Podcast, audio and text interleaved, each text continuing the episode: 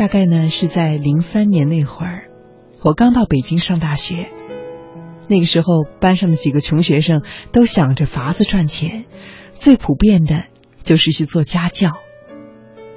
那个时候的北京，教育成本还不像今天高到如此的匪夷所思。尽管清华学生做家教普遍受到欢迎，主流的价格呢依然是三十块钱一个小时，一周去三次，每次两个小时，一个月就有七八百块钱的收入，对一般学生来说已经可以覆盖基本的生活开支。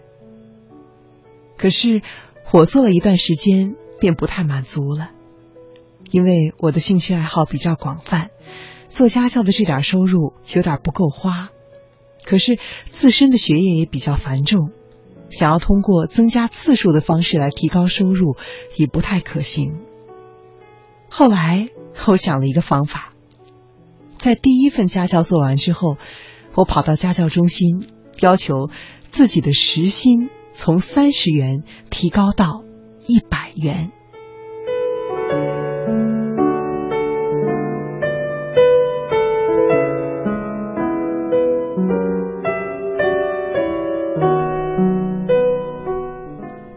家教中心的工作人员很为难，说：“你要价这么高，没有家长会请你的。”我说：“要不这样吧，如果有要求比较高的家长，你就帮忙介绍我。”只要他没有一口拒绝，我可以马上过来和他面谈，成不成都没有关系。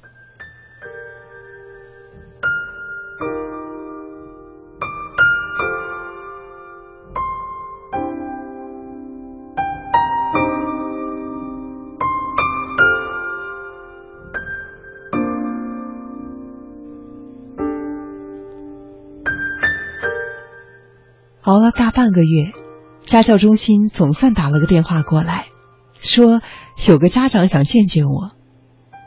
我马上的放下手头的东西，骑着单车就狂冲过去。没想到家长竟然是一个白发苍苍的老头，是给自己的孙子请家教。说起来完全是缘分。老头退休之前呢是清华建筑系的教授，子女都已经移民美国。孙子却留在国内上高中，他自己的精力有限，想给孙子请个好点的家教。看到家教中心清一色的都是都是三十块一小时的报价，而我那鹤立鸡群的报价立刻吸引了他的眼眼球，他呢就想找我面谈一下。最终，他成了我的第一个客户，因为我采取了一个自己精心设计的策略。前半年，我愿意只按照流行价格的百分之五十收费，也就是十五块钱一个小时。半年之后，他孙子的成绩如果没有得到明显提升，我会自动请辞；否则的话，之后就要按照一百元的标准收费，同时前半年的费用也要补偿相应的差价。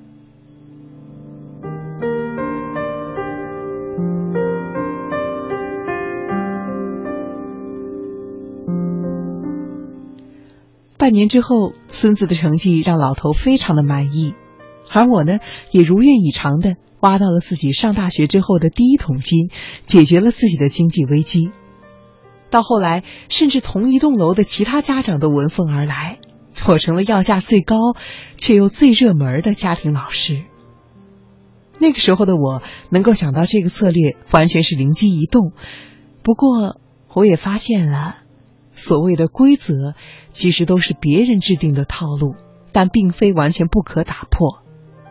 你按着套路去做，当然能够顺风顺水，但是也意味着只能够得到套路的收获。想要得到更多，你必须要打破套路。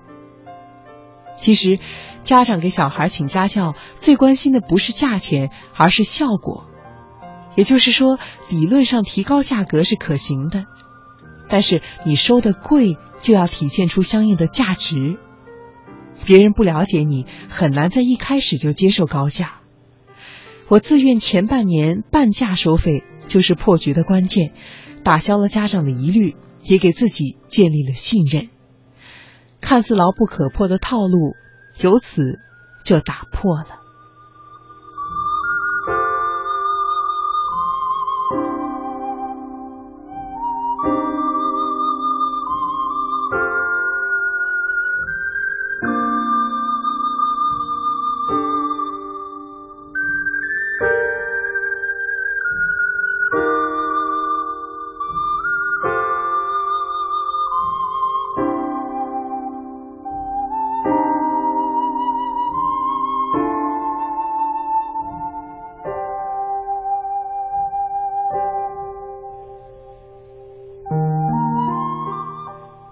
毕业之后，我到了一家大型的国企上班。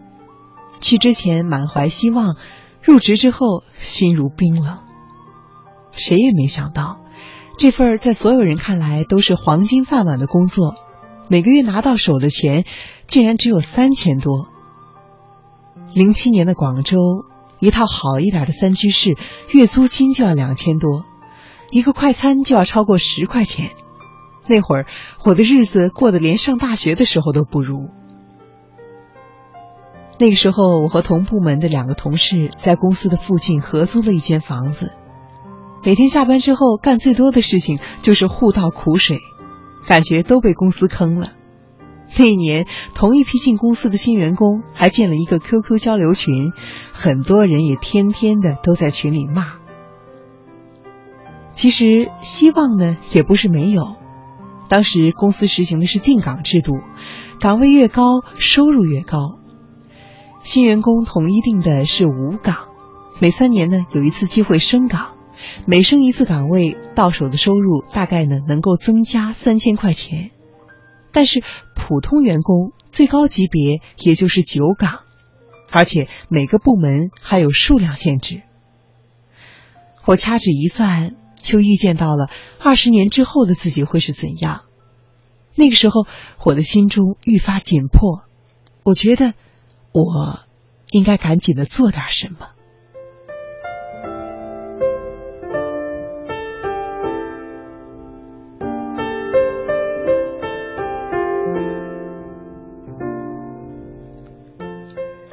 日子不紧不慢，一年很快就过去了。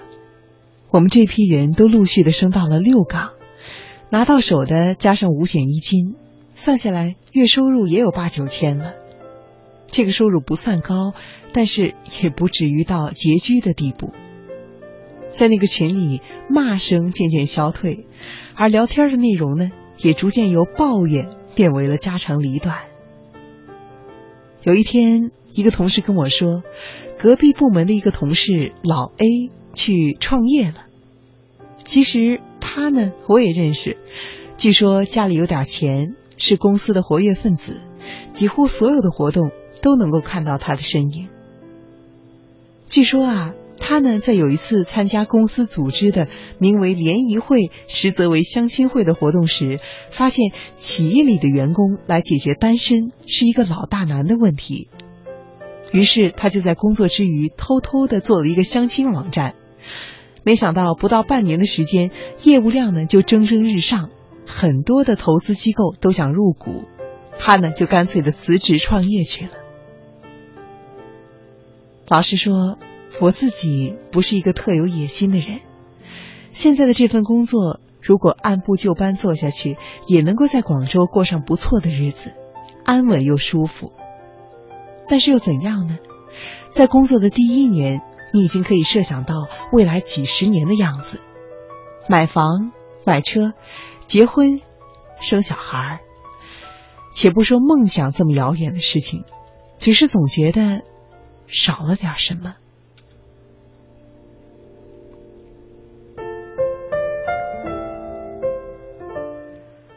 以我所在的公司的规模和制度的完善情况，我知道自己想要改变什么是很困难的。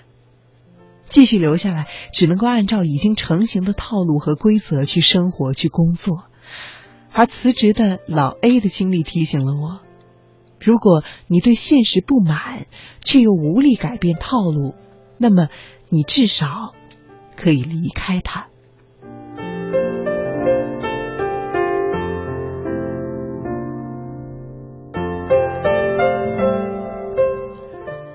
工作第二年的时候，在所有人不理解的目光中，我选择了辞职。其实后面几年过得并不顺利，论生活质量的话，远不如在第一家公司。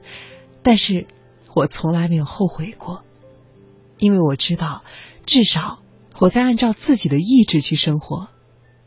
如果想要逃离套路，又羡慕着套路的稳定和舒适，那么生活恐怕没有办法给你这么多。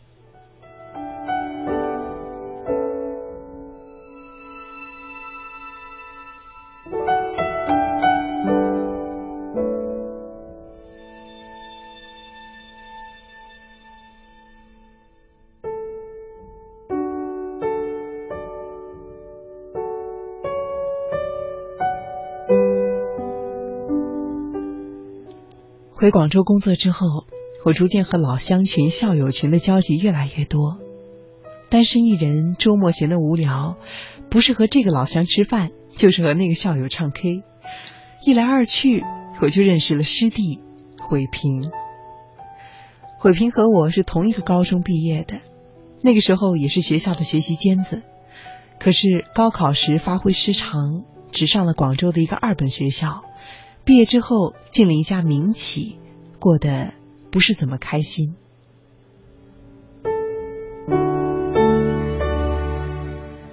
有一次一起喝酒，他跟我说：“师兄，在这家公司我真的受够了。同一批进来的就我的收入最低，只不过因为我是二本毕业的，别人是名牌大学毕业的，大家干的都一样多，只凭学历来定工资。”到底有意思吗？我说：“那你打算怎么办呢？”他说：“嗯，我决定辞职，然后再找一份工作。”我说：“你才工作不到一年就辞职，你让下一家公司怎么想你呢？再说，据我了解，广州的很多企业都是和你的公司同样的做法，万一下一家也是如此。”你该怎么办呢？他大口大口的喝着酒，闷声不说话。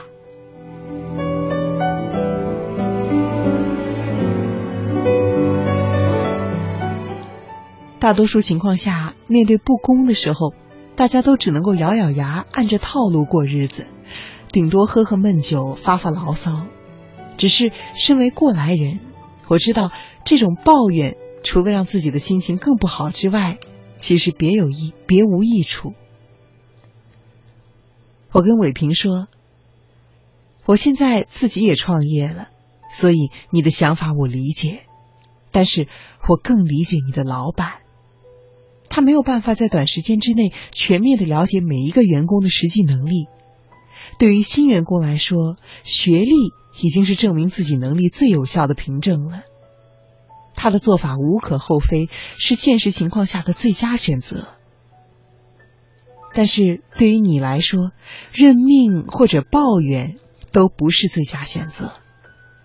前者会让你再也找不到出路，按照套路过一生；而后者呢，会让你在公司成为边缘人，内心越来越纠结。最好的做法应该是想办法证明自己的价值，打破道路。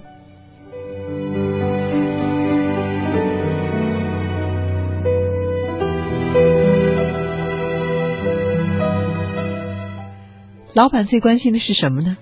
必然是能否创造效益，以及能否创造更大的效益。效益都是员工干出来的。一家运营良好的企业要持续发展，必须要能够让那些更能创造效益的员工得到更多。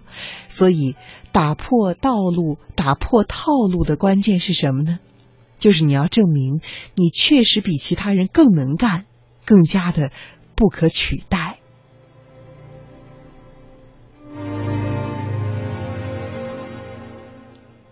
半年之后，我再见到了伟平，他已经战胜了同一批的其他员工，成为了公司的技术骨干。尽管在这群人中，他的学历是最低的，可是现在他混得最好。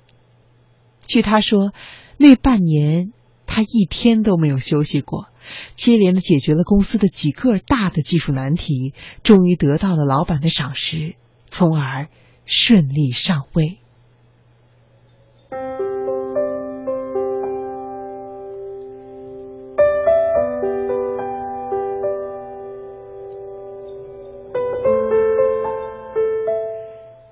从小到大，长辈和老师都在教导我们要过一种循规蹈矩的生活，我们也愈发的习以为常了。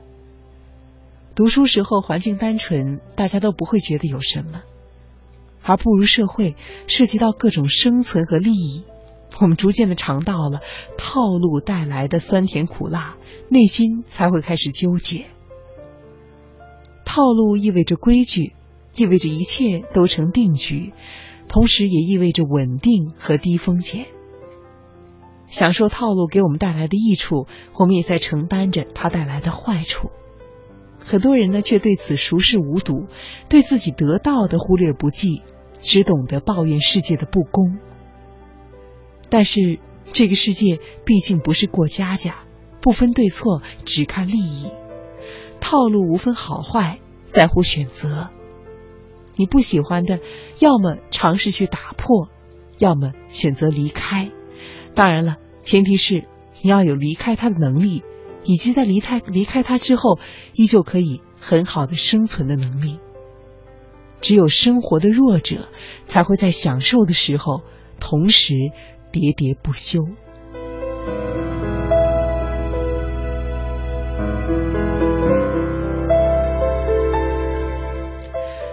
和今天晚上的主题一样，悲观、乐观、套路，恐怕都是中性词，只看于你怎么选择、怎么理解。你把日子过成套路，那么当日子还你以套路的时候，你觉得你还有理由去抱怨他吗？